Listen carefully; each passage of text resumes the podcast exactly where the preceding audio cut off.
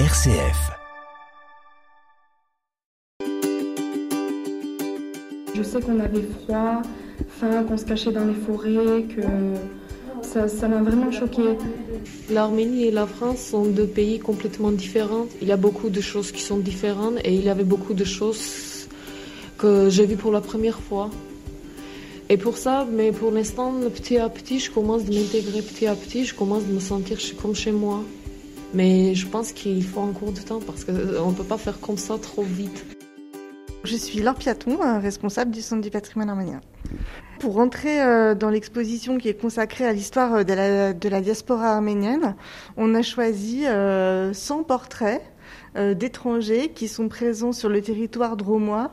Ce qui est intéressant, c'est que c'est euh, une population qui est à la fois en milieu urbain et en milieu rural, donc y compris dans les campagnes, on a l'habitude de voir euh, des Espagnols, des Italiens, euh, des Suisses, des Belges, notamment depuis la Première Guerre mondiale.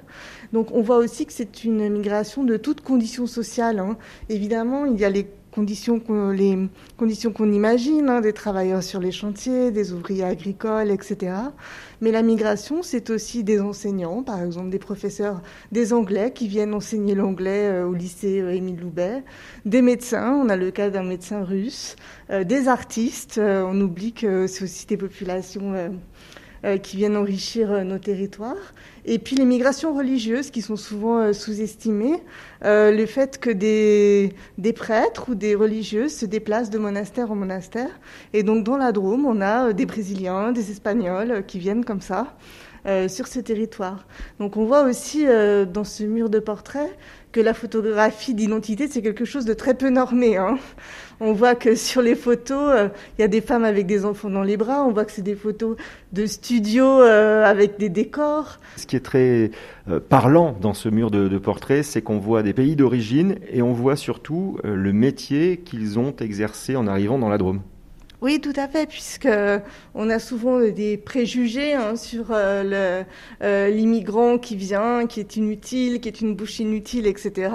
Donc on voit que ces personnes-là, bah, elles travaillent quasiment toutes, sauf euh, quelques femmes au foyer, comme dans la majorité des des foyers euh, nationaux euh, à cette époque. Hein.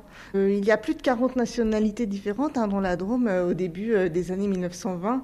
Si on fait le lien avec ce mur et ce qui se passe dans ce département de la Drôme et ce centre du patrimoine arménien avec le conseil scientifique on a choisi d'aborder de manière plus contemporaine aussi euh, la mémoire euh, et l'histoire de l'ensemble d'immigration euh, à l'échelle nationale.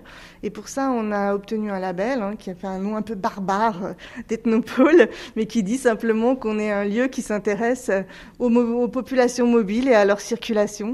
Qui vous a donné ce label? C'est le ministère de la Culture hein, qui l'a octroyé à une dizaine de structures en France, chacune sur un thème très particulier. Hein. Donc le nôtre, c'est Migration, frontières, mémoire. Redessiner d'autres frontières. Les gendarmes euh, turcs leur disent c'est la guerre avec la Russie, c'est pour vous protéger, vous allez aller à l'intérieur du pays et dès que la situation sera plus claire, vous reviendrez chez vous. En fait, ils étaient massacrés à la sortie des villages ou alors traînés vers les déserts de Syrie et d'Irak. Yvan Gasto, euh, historien, maître de conférence à l'université de Côte d'Azur, membre d'un labo qui s'appelle laboratoire qui s'appelle l'URMIS, unité de recherche migration et société. Et euh, cette euh, exposition me semble être euh, effectivement de, de nature à, à poser des, des, jalons de réflexion sur qu'est-ce que c'est qu'être de l'autre côté, qu'est-ce que c'est que séparer des populations, qu'est-ce que c'est que accueillir des personnes qui viennent de l'autre côté de la frontière, viennent-elles d'ailleurs du juste à côté ou du beaucoup plus loin. Lorsqu'on est à Valence, on peut tout à fait, compte tenu de la composition aussi de la ville et de sa et de la nature de son histoire, en quelque sorte, largement réfléchir justement à ceux qui sont arrivés, en particulier donc ceux qui on peut parler des Arméniens, puisqu'il s'agit du centre du patrimoine arménien, comment les Arméniens sont venus s'installer, euh, pour certains, à, Valence, mais aussi euh, les populations algériennes, mais aussi les populations plus récemment euh, réfugiées. Donc Valence, qui n'est pas une ville frontière, est une ville qui s'intéresse à ce sujet et qui permet aux historiens, aux géographes, aux spécialistes de ces border studies, qu'on appelle les border studies, bah, de, proposer des réflexions sur le sujet. Quand on parle de, de frontières, on parle de, de traversée. Euh, c'est un mot qui est, très important aussi pour vous, je crois. Oui, alors euh, cette exposition, c'est une exposition qui au départ a été organisée en, dans une dimension, une configuration d'exposition au sens euh, propre du terme, hein, avec des objets, avec des, avec un grand espace, hein, au musée de l'immigration à, Paris, musée d'histoire de l'immigration à Paris, pas les Portes Dorées, et, son origine date de 2015. Et là, on a une version revue, corrigée, mise à jour.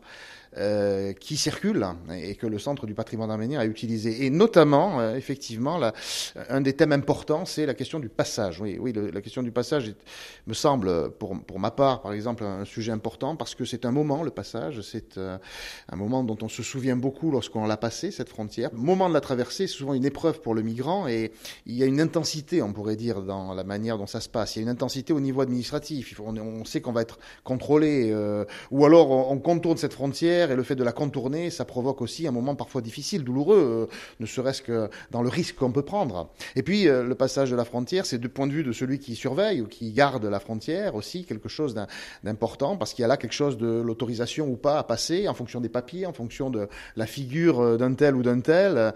C'est aussi un moment qui est mis en scène hein, par les artistes, par les, cartographes, par des objets, par tout un ensemble d'éléments qui racontent finalement le fait que la circulation des personnes, la mobilité, la migration euh, est scandée par euh, le passage de barrières et en particulier de frontières. C'est pas forcément uniquement une frontière administrative, ça peut être aussi la frontière, ça peut être aussi une, barrière de montagne par exemple, hein, euh, ou la mer Méditerranée qui en, soi quelque part est une frontière. Redessiner d'autres frontières. J'avais 6 ans. Euh, ce que je me rappelle, c'est qu'il faut que je me lève à 6 h du matin et rentrer le 8 h du soir. Euh, pour travailler, je travaille comme des grands, je construis des barrages, on ne mangeait pas à notre faim. Je ne me rappelle pas de quelle période j'ai perdu mes parents. Euh, je pense qu'ils sont morts à, cause du génocide. donc c'est pour ça que j'ai décidé de fuir le, Cambodge. Oui, alors moi c'est Daniela Trucco. je suis politiste et sociologue et je m'intéresse donc aux questions migratoires et notamment aux questions frontalières et aux solidarités qui euh, se mettent en place euh, aux frontières. Alors vous êtes ici pour une journée un peu spéciale, la réunion du conseil scientifique autour de ce thème de la frontière à Valence, au centre du patrimoine arménien. Quel est vous votre regard un peu spécifique et peut-être aussi nous expliquer ce qu'est politiste oui, bien sûr. Euh, politiste signifie effectivement euh, sociologue, euh, et, chercheuse en sciences sociales du politique. On observe et on cherche le politique, là, là où il est et parfois là où on ne le voit pas.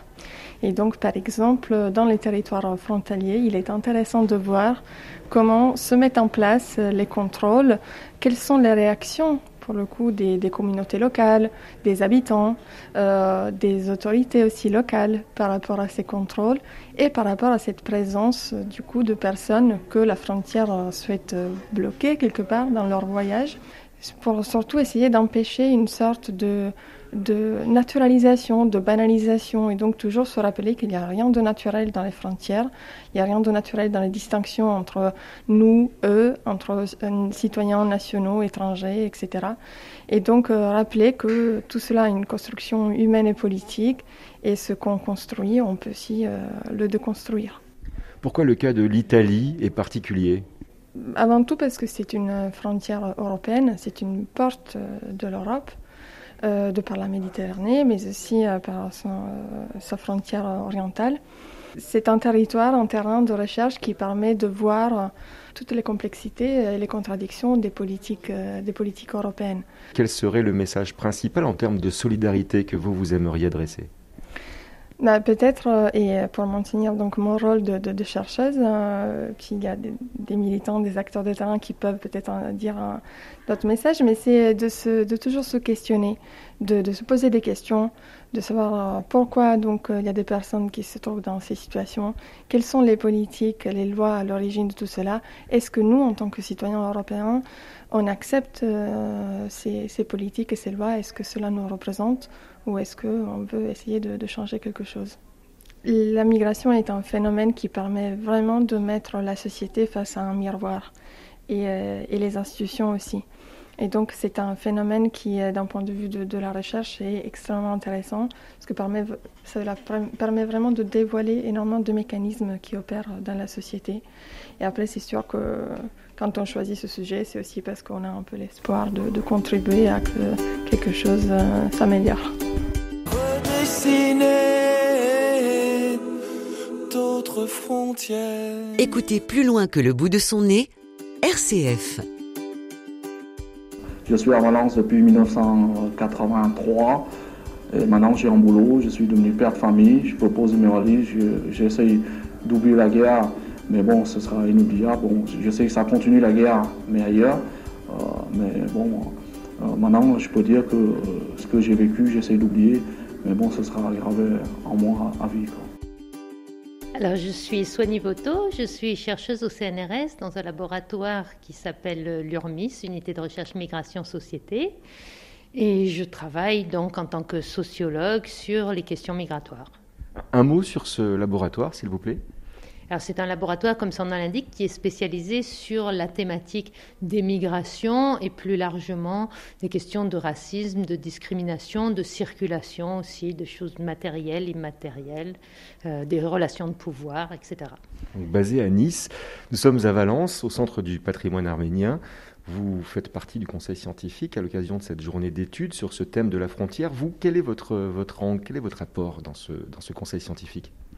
Alors en fait, dans le cadre donc de l'URMIS et euh, en partenariat avec l'Université Côte d'Azur, on a monté ce qu'on a appelé un observatoire des migrations dans les Alpes-Maritimes, où on essaye de saisir les questions migratoires dans l'espace local des Alpes-Maritimes et de cet espace transfrontalier avec euh, l'espace Vintimille-Nice, euh, depuis que, on, parle du retour des frontières, donc depuis que la frontière s'affirme à nouveau, c'est-à-dire depuis 2015 notamment et les effets que ça a sur les populations locales, sur les espaces, etc.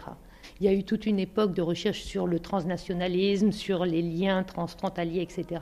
Et puis on est revenu dans une période où au contraire les frontières se réaffirment. Euh, d'abord les frontières extérieures à l'Union européenne et puis euh, depuis quelques années les frontières internes de l'Union européenne et où on voit que les États réaffirment leur pouvoir sur leur territoire. Et donc il y a tout un travail actuellement sur ce que ça veut dire que remobiliser des frontières qui sont non seulement des frontières géographiques, politiques, mais qui créent également des frontières sociales avec des migrants qui sont bienvenus, d'autres qui ne sont pas bienvenus, et comment on trie en fait entre les migrants. Est-ce que c'est là qu'on aborde cette notion de solidarité transfrontalière? C'est un peu votre domaine? Tout à fait. Alors c'est un des aspects euh, de ces questions de frontières, le fait que finalement, même si les États cherchent à fermer les frontières, on voit que derrière, des populations euh, tendent à, développer de la solidarité, des réseaux euh, transfrontaliers de solidarité, malgré une criminalisation de ces pratiques. Donc on s'aperçoit qu'il y a quelque chose de très fort derrière, qui est au-delà d'une conjoncture politique qui joue en fait sur la question migratoire comme un repoussoir comme, une menace. Une sorte de résistance euh, solidaire? Tout à fait, une sorte de résistance solidaire qu'on retrouve euh, depuis longtemps hein, à travers les époques, euh, en période de guerre, en période de, tension, etc. Et où on voit que l'humanité finalement perdure malgré les, les, contextes politiques ou sociaux du moment. Redessiner d'autres frontières. Je suis venue de Bosnie, je suis musulmane de Bosnie. Et un homme, il est venu là, nous voir, il a dit Écoute, madame, il faut préparer toi et tes, tes, enfants dans 5 minutes, il faut partir, sinon vous êtes morts tous. Après, nous sommes traversés montagne. Les grenades, ils sont partout tombés. Ça, il y a plein de gens qui sont morts. Philippe Anus, donc je suis historien et un petit peu anthropologue. Alors, l'idée force de cette journée d'études, c'était de faire se rencontrer à la fois des acteurs culturels, des artistes, des chercheurs en sciences sociales de différentes disciplines, d'horizons géographiques euh, différents, et faire dialoguer les chercheurs qui travaillent plutôt sur le terrain des Alpes du Sud, en particulier la région de Menton, Vintimille, Vallée de la Roya, très connue médiatiquement depuis quelques années, et puis ceux qui travaillent plutôt sur le terrain des, Alpes du Nord, en l'occurrence la région de Modane, Briançon, Briançon qui est aussi au cœur de l'actualité brûlante des mobilités contemporaines. Où on en est aujourd'hui de ce qu'on pourrait appeler la refrontiérisation, hein, pour utiliser un terme un peu compliqué? Alors c'est tout à fait euh, paradoxal, hein, parce que officiellement rien n'a changé, mais dans les faits, dans le contexte alors de ce qu'on appelle entre guillemets la crise migratoire, qui s'apparente en fait dans les faits davantage à une crise de l'hospitalité des États, eh bien effectivement un certain nombre de dispositifs qu'on pourrait appeler dispositifs policiers, pour faire simple, hein, euh, participe de ce qu'on pourrait appeler une remise en place du système euh, de l'État-nation tel qu'il fonctionnait avant le traité de Rome. Alors quelles sont les conséquences justement? À certains postes frontières clés, certains, certains moments, alors on peut parler par exemple de la, de la circulation ferroviaire entre la gare de Bardonecchia en Italie et celle de Modane en France, où il y a des contrôles systématiques des passeports à bord du train ou des, cartes d'identité pour tous les citoyens qui circulent à bord du train. Donc un, contrôle routinisé, mais qui témoigne de, entre guillemets, la mise entre parenthèses de l'espace Schengen. Et puis certains, certains cols frontières, comme celui du Mont-Genèvre, il y a quelque chose de l'ordre d'un esprit de la frontière qui se matérialise sur le terrain.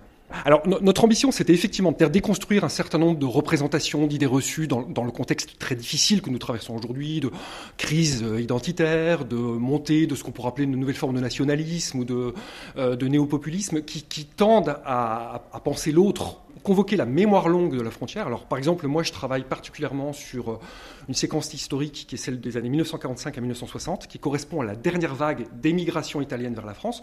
Et moi, j'interroge euh, notamment ce qu'on peut appeler les mobilités clandestines à travers les Alpes. Est-ce que, alors quelque chose qui va peut-être parler à tous ceux qui écoutent cette émission, euh, le contexte sanitaire va aussi avoir un petit rôle euh, dans les prochains mois sur ces frontières? Ah Oui, alors c'est assez troublant parce que là, je, suis ravi que vous me posiez cette question. Ça résonne avec un, de mes travaux de recherche que j'ai fait pendant le premier confinement autour de l'épidémie de choléra de 1884, où effectivement, hein, euh, à chaque fois qu'il y a une pandémie ou une, épidémie qui circule entre guillemets à travers l'espace frontière, bah, une des réponses un des outils entre guillemets à la disposition de l'État-nation, c'est la fermeture des frontières et des contrôles sanitaires. En 1884, on avait mis en place euh, des, euh, alors, des, des, procédés prophylactiques au Mont-Genèvre, dans les grands, cols alpins, pour contrôler. Alors à l'époque, c'était des immigrants piémontais qui étaient potentiellement vecteurs de la, du choléra. En l'occurrence, aujourd'hui, effectivement, on a, vu ici ou là hein, des formes de bah, les frontières fermées, euh, que ce soit la frontière franco-suisse ou la frontière franco-italienne, même la frontière franco-allemande. Donc, effectivement, la pandémie réveille, entre guillemets, la matrice de l'État-nation frontières.